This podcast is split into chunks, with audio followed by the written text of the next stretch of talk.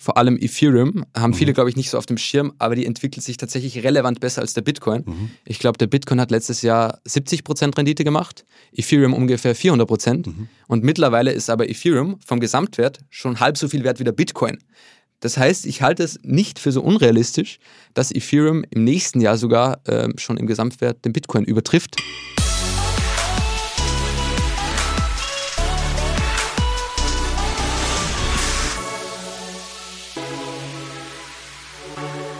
Herzlich willkommen zu Digitale Vorreiter, dein Podcast zur Digitalisierung von Vodafone. Und wir machen heute die Folge Digitale Vorreiter Meets ohne Aktien wird schwer, denn wir haben bei uns zu Gast heute den äh, Sprecher, äh, Mastermind äh, von Ohne Aktien wird schwer, ein täglicher Podcast unter der Woche zum Thema Finanzen, Aktien.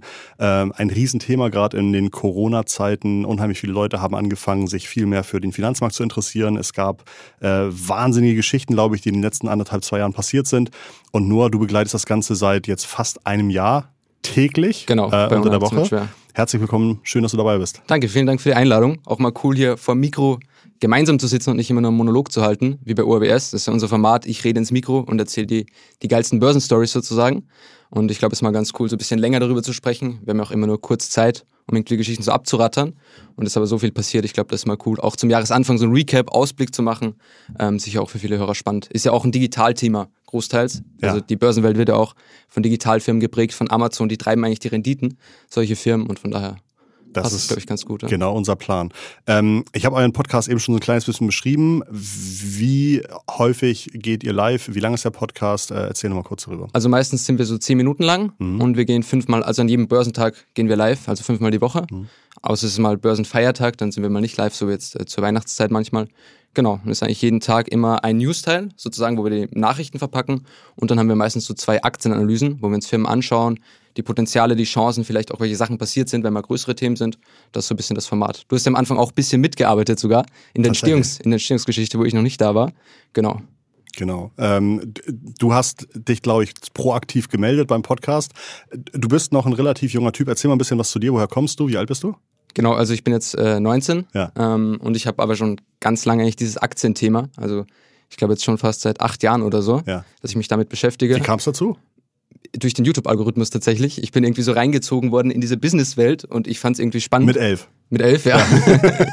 und ich fand es irgendwie spannend und habe dann halt angefangen, auch für größere Aktien-YouTuber Skripte zu schreiben Genau, also viel im Hintergrund gearbeitet. Ja. Ähm, zum Beispiel bei Aktien mit Kopf habe ich mal äh, viel mitgemacht. Das ist ja auch ein ziemlich großer Kanal, das oder? Mittlerweile hat er zwei, also ich, als ich angefangen hatte, hatte er glaube ich 20.000. Ja. Da war der noch nebenbei Fitness-YouTuber. Ja. Und mittlerweile sind es aber glaube ich 250.000 Abonnenten, also ähm, richtig ordentlich. Genau, und dann habe ich auch eine eigene Analysenseite gemacht, also mit so Aktienanalysen. Ich habe viel auf äh, Facebook in so Communities äh, rumgehangen, da mhm. meine Analysen geschrieben und so bin ich halt dann äh, reingekommen und habe mich dann auch auf Basis dieser ganzen Projekte sozusagen äh, für das hier beworben. Ja. Hat sich das irgendwie positiv oder negativ auf deine Schulperformance ausgewirkt? Ähm, eher positiv tatsächlich. Es, es gab dann halt eigentlich Hast nur du den, den Lehrer, Lehrern dann irgendwie Aktientipps gegeben und haben doch irgendwie noch eine 2 bekommen? Ja, ich habe dann immer mit den Lehrern diskutiert okay. über wirtschaftliche Themen. Ähm, also ich hatte noch mal eine Phase, da war ich so ganz erzkapitalistisch unterwegs. Ja. Und dann haben wir uns so ein paar Filme in der, in der Schule irgendwie angeguckt, äh, wo wir wo wir über so sozialistischere Themen gesprochen haben ja. und da gab es immer recht äh, wilde Diskussionen dann auch. Okay. Ja. Okay, genau. äh, spannend. Ähm, äh, inzwischen hast du die Schule wahrscheinlich irgendwie abgeschlossen? Ja, okay, genau. sehr gut. Ja. Ähm, wie, wie, war das so? Hast du da irgendwie viel Verständnis bei deinen Schulfreunden bekommen dafür, dass du dich für so ein Thema so tief interessierst? Wahrscheinlich hast du da irgendwie den halben Abend da drin ja umgehangen. Eigentlich nicht, nee. Also das war halt immer so, aber da ja. gab es jetzt keine großen Anknüpfungspunkte. Eher ja. jetzt gegen Ende tatsächlich, oder jetzt schreiben mir auch viele Leute, gerade bei dem Hype der letzten zwei Jahre, ist eigentlich auch für diese Leute relevant geworden, wenn sie gesehen haben, okay, mit GameStop, mhm. wenn ich da meine 100 Euro Taschengeld investiere, hätte ich so und so viel Kohle gemacht. Dann sind alle mit dem Thema aufgekommen. Ähm, aber tatsächlich war das auch für mich nie wirklich das Spannende, also irgendwelche Trading-Strategien oder zwar nicht viel Geld damit zu verdienen, sondern für mich war immer spannend, so Businessmodelle zu verstehen. Mhm. Wie funktioniert die Digitalwirtschaft? Wie funktioniert diese ganze Szene? Mhm. Und das ist ja auch so ein bisschen das, was wir bei Ohne Aktien wird schwer weitergeben wollen.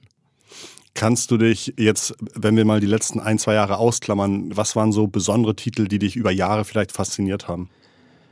Über Jahre, also im letzten Jahr vor allem, auch was wir im Podcast natürlich groß hatten, ist sicher Biontech, ist jetzt ja. nichts Neues, aber ist halt, glaube ich, jetzt schon eines der Wirtschaftswunder des Jahrhunderts vielleicht sogar. Mhm. Also die Firma war 2019 haben die irgendwie 100 Millionen Umsatz gemacht. Mhm. Mittlerweile machen die 12 Milliarden operativen Gewinn. Mhm. Das ist wirklich unfassbar. Also die machen doppelt so viel Gewinn wie SAP. Das muss man sich mal ähm, irgendwie auf der Zunge zergehen lassen.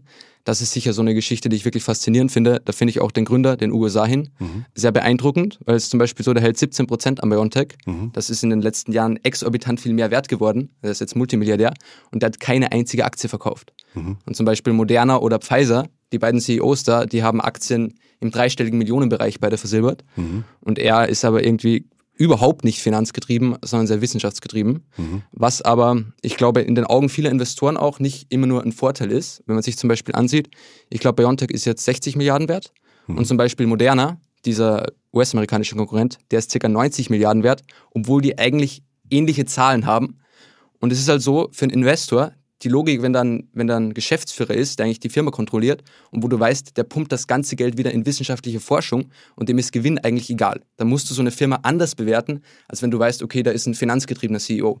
Und ich glaube, das äh, schadet BioNTech auch manchmal, aber für Deutschland, für den Standort ist das natürlich eine, eine Mega-Story. BioNTech hat, glaube ich, äh, kürzlich veröffentlicht, dass sie jetzt diverse Krebskandidaten äh, ähm, in, in, im Test haben oder genau. vielleicht sogar schon in, in, den Trials haben. Ja, so sind sie eigentlich auch gestartet. Also mhm. früher war das mal nur eine Forschungscompany. Mhm. Die haben eigentlich auch Umsatz damit gemacht, dass sie halt Kooperationen mit großen Pharmakonzernen eingegangen sind. Und dann der erste Bereich war Onkologie, also eben Krebsforschung. Dann sind sie vor ich glaube 2018 erst in die Virologie eingestiegen, also eigentlich perfektes Timing dann für die, für die Pandemie. Genau, und jetzt machen sie ganz viele andere Sachen. Die neueste Ankündigung war jetzt, dass sie mit Pfizer gemeinsam eine Gürtelrose-Impfung machen mhm. oder entwickeln. Und das wäre auch, also wenn das, ich glaube, der führende Anbieter aktuell ist GSK, GlaxoSmithKline, und die machen mit so einem Medikament circa drei Milliarden Dollar pro Jahr. Also wenn das durchgeht, dann wäre das auch nochmal ein, ein gutes Geschäft. Ohne Pandemie wäre es der Firma wahrscheinlich anders ergangen? Ja, also das wäre ein klassischer Biotech-Case gewesen. Ich glaube nicht, dass sie dich äh, relevant entwickelt hätten. Mhm. Man muss auch ehrlicherweise sagen, ich glaube, die sind wissenschaftlich gut, aber sie haben für andere Medikamente bisher keine Zulassung. Okay. Ähm, das war BioNTech. Welche weiteren Titel haben dich besonders beeindruckt? Ähm, ich glaube, beeindruckt von der, von der Börsengeschichte her hat mich äh, Rivian. Ja. Die bauen ja so Elektro-Trucks ja. und die machen tatsächlich keinen Umsatz ja. und sind an der Börse aber 80 Milliarden wert. Sie fangen doch jetzt irgendwie seit irgendwie zwei Monaten an, äh, ihre Autos zu verkaufen. Sie fangen an auszuliefern mhm. und ich glaube irgendwie, ich habe gelesen, sie haben jetzt 800 Autos ausgeliefert im Dezember und haben damit leider ihr Ziel von 1600 Autos verfehlt, mhm. was aber im Vergleich zu einem BMW, die weniger wert sind als Rivian, einfach gar nichts ist. Also BMW macht ein paar Millionen Autos im Jahr, Rivian verfehlt irgendwie das Ziel um 800 Autos. Ähm, es ist schon echt absurd. Generell diese ganze Elektroauto-Welt an der Börse. Ich glaube, du bist ja auch Elektroauto-Fan, mhm. du fährst ja selber einen Tesla. Mhm. Die ist schon wirklich verrückt. Also das kann ich auch ganz schwer nachvollziehen. Äh, die Bewertung von einem Tesla. Ich würde niemals gegen Tesla wetten. Mhm. Ähm, weil ich sehr viel von Elon Musk halte und weil der so eine gute Dynamik hat, der ist ein Meister der, der Kommunikation auch. Aber die Bewertung an sich, rein finanziell, ist wirklich äh, unverständlich. Ja obwohl Tesla so stark ist, hat Rivian es relativ einfach, diese Bewertung aufzubauen, weil sie sagen, äh, wir machen alles, was so ein bisschen Offroad und Worktruck getrieben ist. Ähm, ich habe mir irgendwie viele YouTube-Videos von Rivian Cars oder Trucks mhm. angesehen und das ist halt richtig, richtig cool. Die haben teilweise eine ausziehbare Küche irgendwie ähm, unter äh, hinter dem Fahrerhäuschen und so weiter. Also wirklich ein, eine, eine unglaubliche Karre. Ja. Ähm, warum sagst du, verstehst du nicht, dass so viele Leute sich da rein verlieben und deswegen so eine positive Zukunft sich vorstellen können? Genau das Verlieben verstehe ich. Mhm. Auch die positive Zukunft, die kann ich ja auch sehen. Also ich kann mir eigentlich bei jedem Unternehmen vormalen, okay, das kann das nächste Apple werden, wenn sie das und das und das machen. Mhm. Ja? Aber man muss sich als Investor immer fragen, wie hoch ist der Erwartungswert, dass es funktioniert? Und zum Beispiel bei Rivian, also das ist ein wichtiger Punkt, den Elon Musk zum Beispiel immer wieder sagt, dass es sehr einfach ist, ein Auto zu designen oder eine Rakete sogar zu designen. Das Schwierige ist die Produktion. Und gerade in diesem Autobereich brauchst du unfassbar viel Geld, unfassbar viel Know-how, dass du so eine Produktion aufbaust. Daran wäre Tesla auch mehrere Male fast zugrunde gegangen. Und das steht Rivian noch bevor in der, in der Massenproduktion. Und ich glaube, deshalb ist der Erwartungswert, dass das eintritt, dass sie so erfolgreich werden, eigentlich nicht zu hoch und deshalb äh, ist die Bewertung nicht für mich nicht verständlich, obwohl natürlich, wenn es aufgeht, mhm. ähm, dann ist das Potenzial hoch. Aber ich habe auch das Gefühl, das ist die Bewertungslogik, die viele Investoren ransetzen. Wie groß ist der Total Addressable Market aktuell? Und dann nehme ich das einfach und ja, Tesla ist ja 1,2 Billionen wert. Dann kann ja irgendwie ein Rivian auch 100 Milliarden wert sein, obwohl sie keinen Umsatz machen. Habt ihr mal ausgerechnet, wie viele Autos sie verkaufen müssten oder wie viel Umsatz sie haben müssten, um das zu rechtfertigen? Das kann man ja schwer ausrechnen. Es kommt dann immer auch darauf an, was sie rundherum machen. Also zum Beispiel, wenn du Finanzdienstleistungen noch anbietest und, und so weiter. Aber sie müssten sicher in die Range von mehreren Millionen Autos pro Jahr kommen. Mhm. Wie halt ein BMW. Ja. Und bis dahin ist ein weiter Weg, das hat Tesla auch noch nicht. Tesla hat jetzt, glaube ich, 900.000 Autos ausgeliefert, das ist schon fast eine Million. Aber bis wir dann im Bereich von 5 Millionen sind, ist da auch nochmal ein, ein großer Schritt hin. Ja. Talking about Tesla, was ist da im letzten Jahr passiert?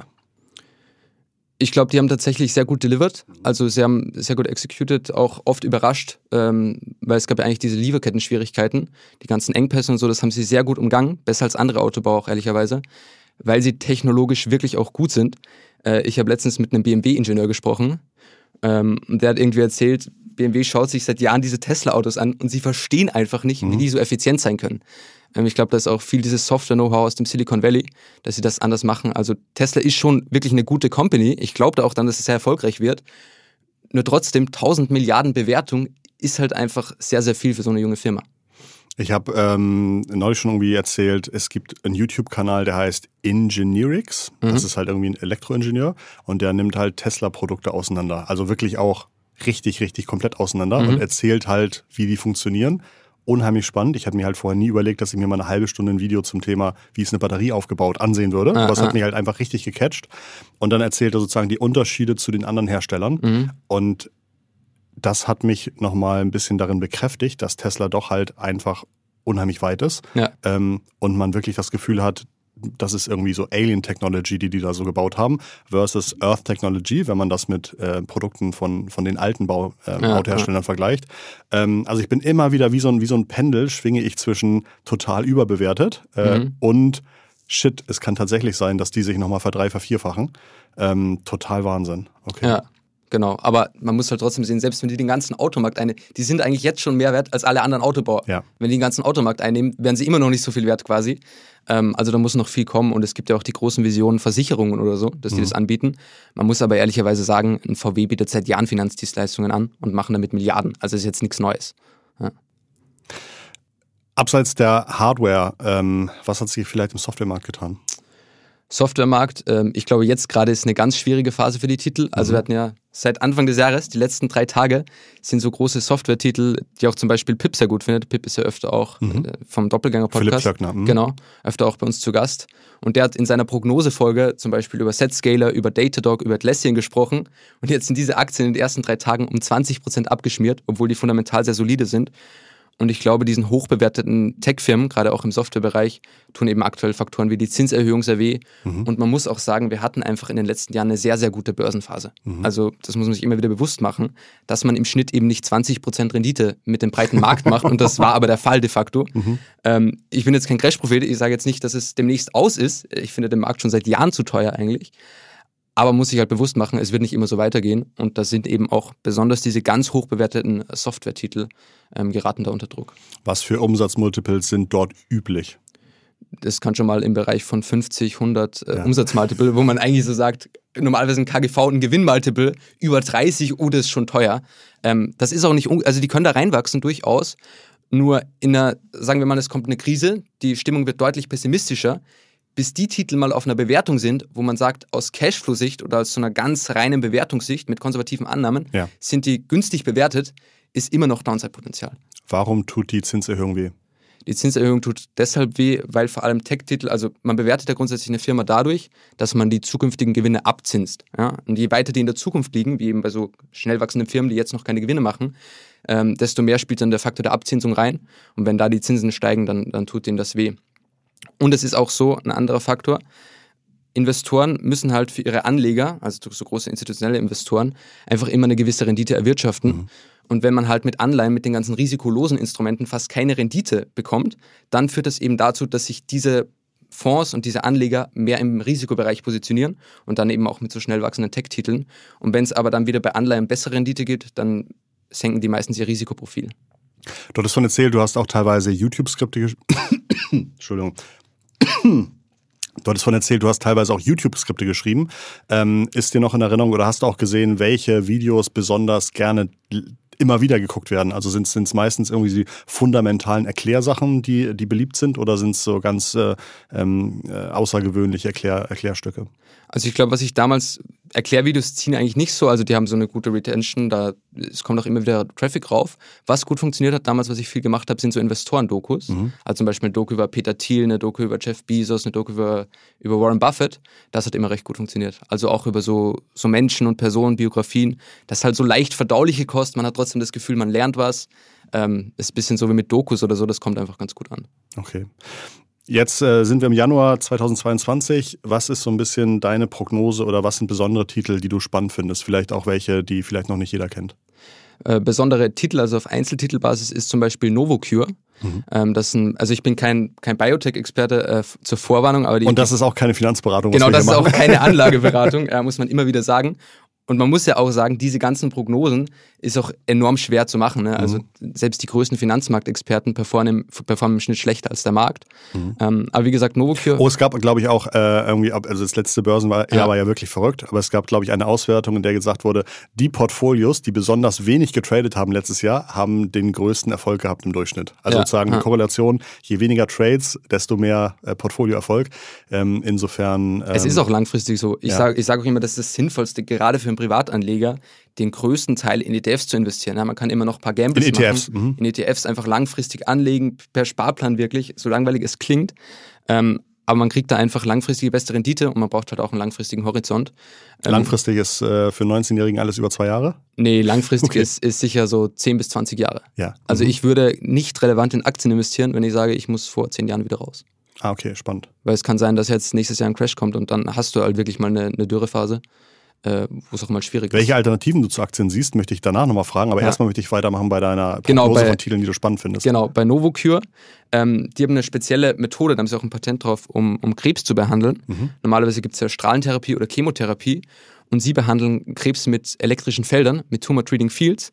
Und das funktioniert ganz vereinfacht gesagt so, dass bei der Zellteilung kann man sozusagen Krebszellen und auch andere Zellen dadurch stören, dass man ein elektrisches Feld mit der richtigen Frequenz reinschickt quasi. Und es ist so, dass Krebszellen da eine andere Frequenz haben als normale Zellen. Und damit kannst du da eben die Teilung von Krebszellen verhindern. Das funktioniert auch schon zu gewissen Teilen. Deren Problem ist eigentlich nur, dass die Intensität noch nicht so hochgeschraubt werden kann, weil die Elektronen, die du ansetzt, zu heiß werden. Und das heißt, das ist eigentlich so eine technische Weiterentwicklung, wo die eigentlich mit dem hm, Fortschritt bei, bei Prozessoren, bei Batterien, das wird sich immer weiterentwickeln von selber quasi mit dem technologischen Fortschritt. Ähm, von daher sind die da ganz, sehe ich die ganz spannend. Die sind in den letzten Jahren 50 Prozent gefallen, mhm. weil sie Probleme hatten mit klinischen Studien wegen Corona, weil sie mhm. nicht durchführen konnten.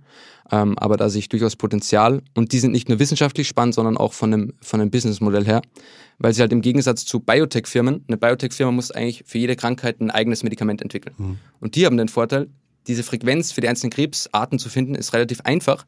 Das heißt, Sie müssen eigentlich immer nur neue Trials ansetzen, diese Trials durchlaufen lassen und dann können Sie auf ganz viele äh, verschiedene Krebsarten adressieren, ohne jetzt relevant in, in RD investieren zu müssen. Haben die einen Zeithorizont, ähm, falls alles klappt, bis man sozusagen beim Arzt diese Behandlung benutzt? Das gibt es schon tatsächlich. Es gibt es für eine spezielle Hirntumorart, ist mhm. schon zugelassen, auch in Deutschland. Die machen in Deutschland 30 Prozent ihres Umsatzes. Mhm. Ähm, genau. Und das wird meistens jetzt noch, die Intensität ist jetzt noch sehr gering. Also sie hilft relevant, auch in Studien.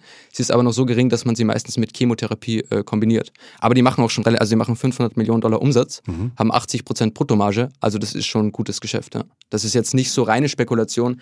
Deshalb finde ich das auch spannend, weil so andere Biotech-Titel ist halt nur Spekulation in Wahrheit. Hast du noch mehr mitgebracht? Ähm, eine eine Firma, die ich ganz spannend finde aus dem Podcast-Bereich, ist Acast. Ähm, das ist ein großes, eines der größten Podcast-Studios der Welt.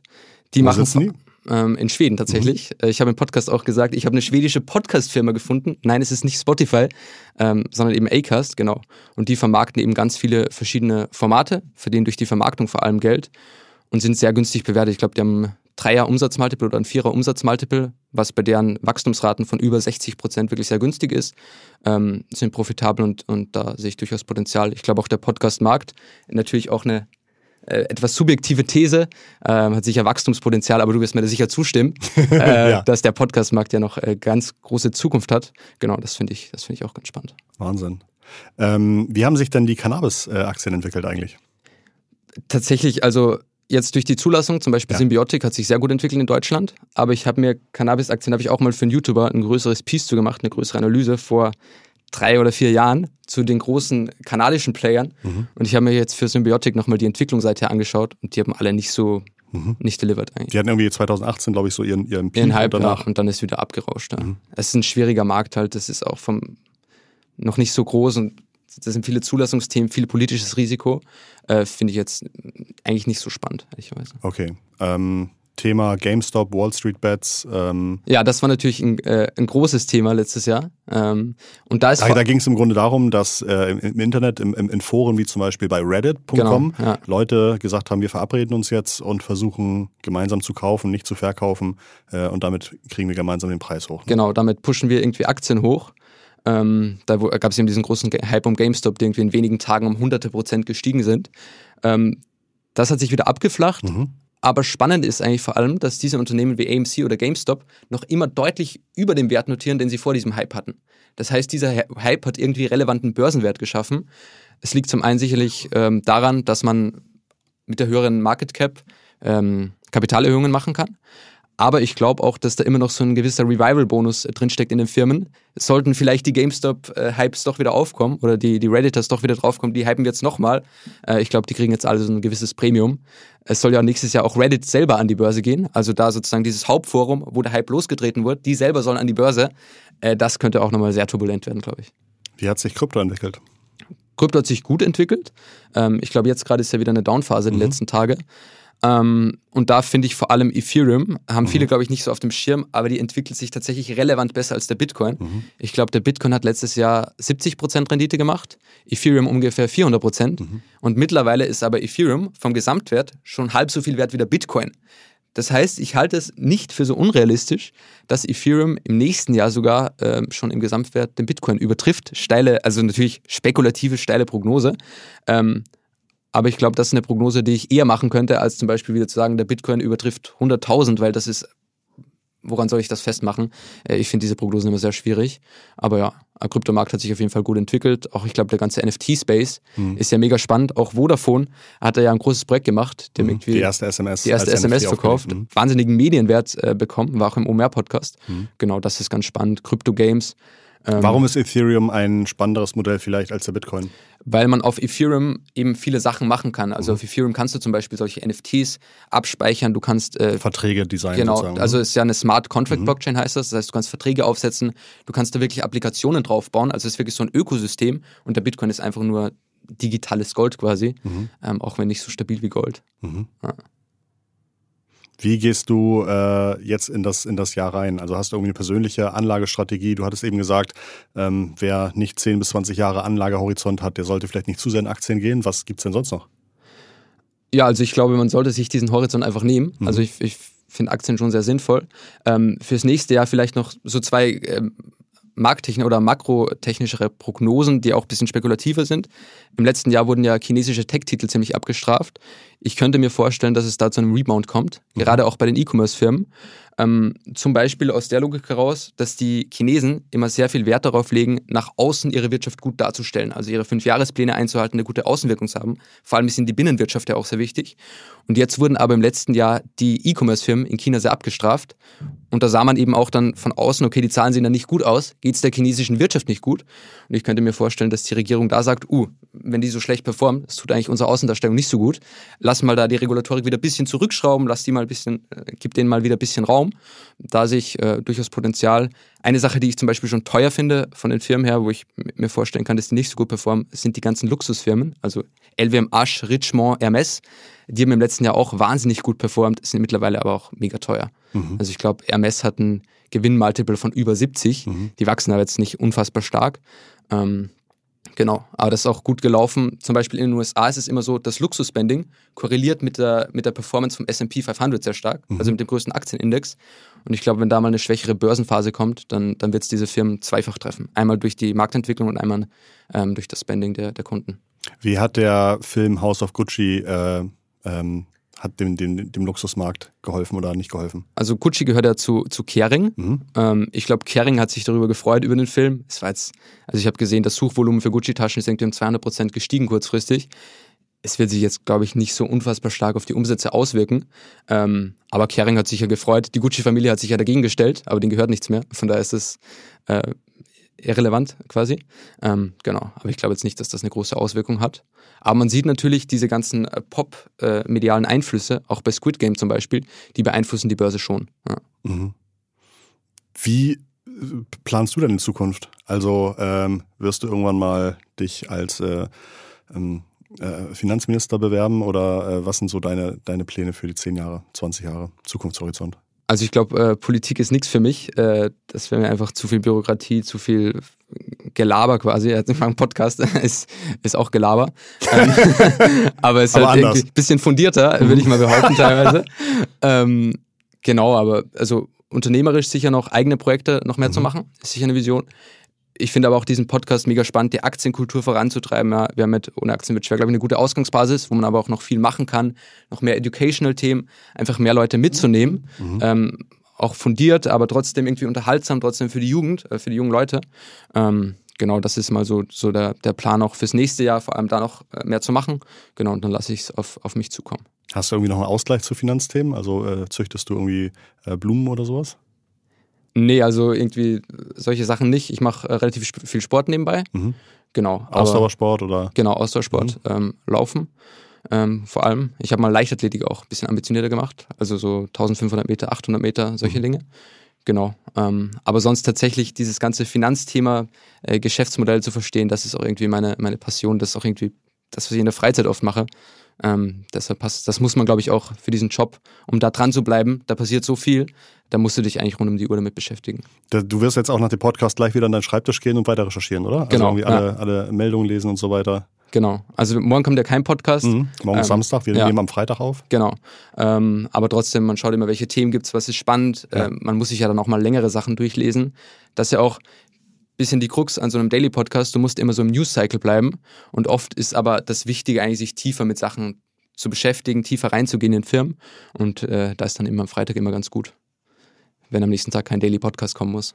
Spannend. Also viele Leute hören dir schon zu. Ich glaube, es werden eher mehr als weniger werden in Zukunft. Super spannend, dass du ähm, so einen umfassenden Blick auf die ganze Finanzwelt hast. Äh, sehr interessant. Ich danke dir, dass du heute bei uns warst. Ja, und, sehr gerne. Äh, ähm, ich hoffe, ein paar von deinen Hörern kommen mal zu uns und ich hoffe, ein paar von meinen Hörern hören mal bei dir rein. So soll es sein. Falls, falls sie dich noch nicht Fall. kennen.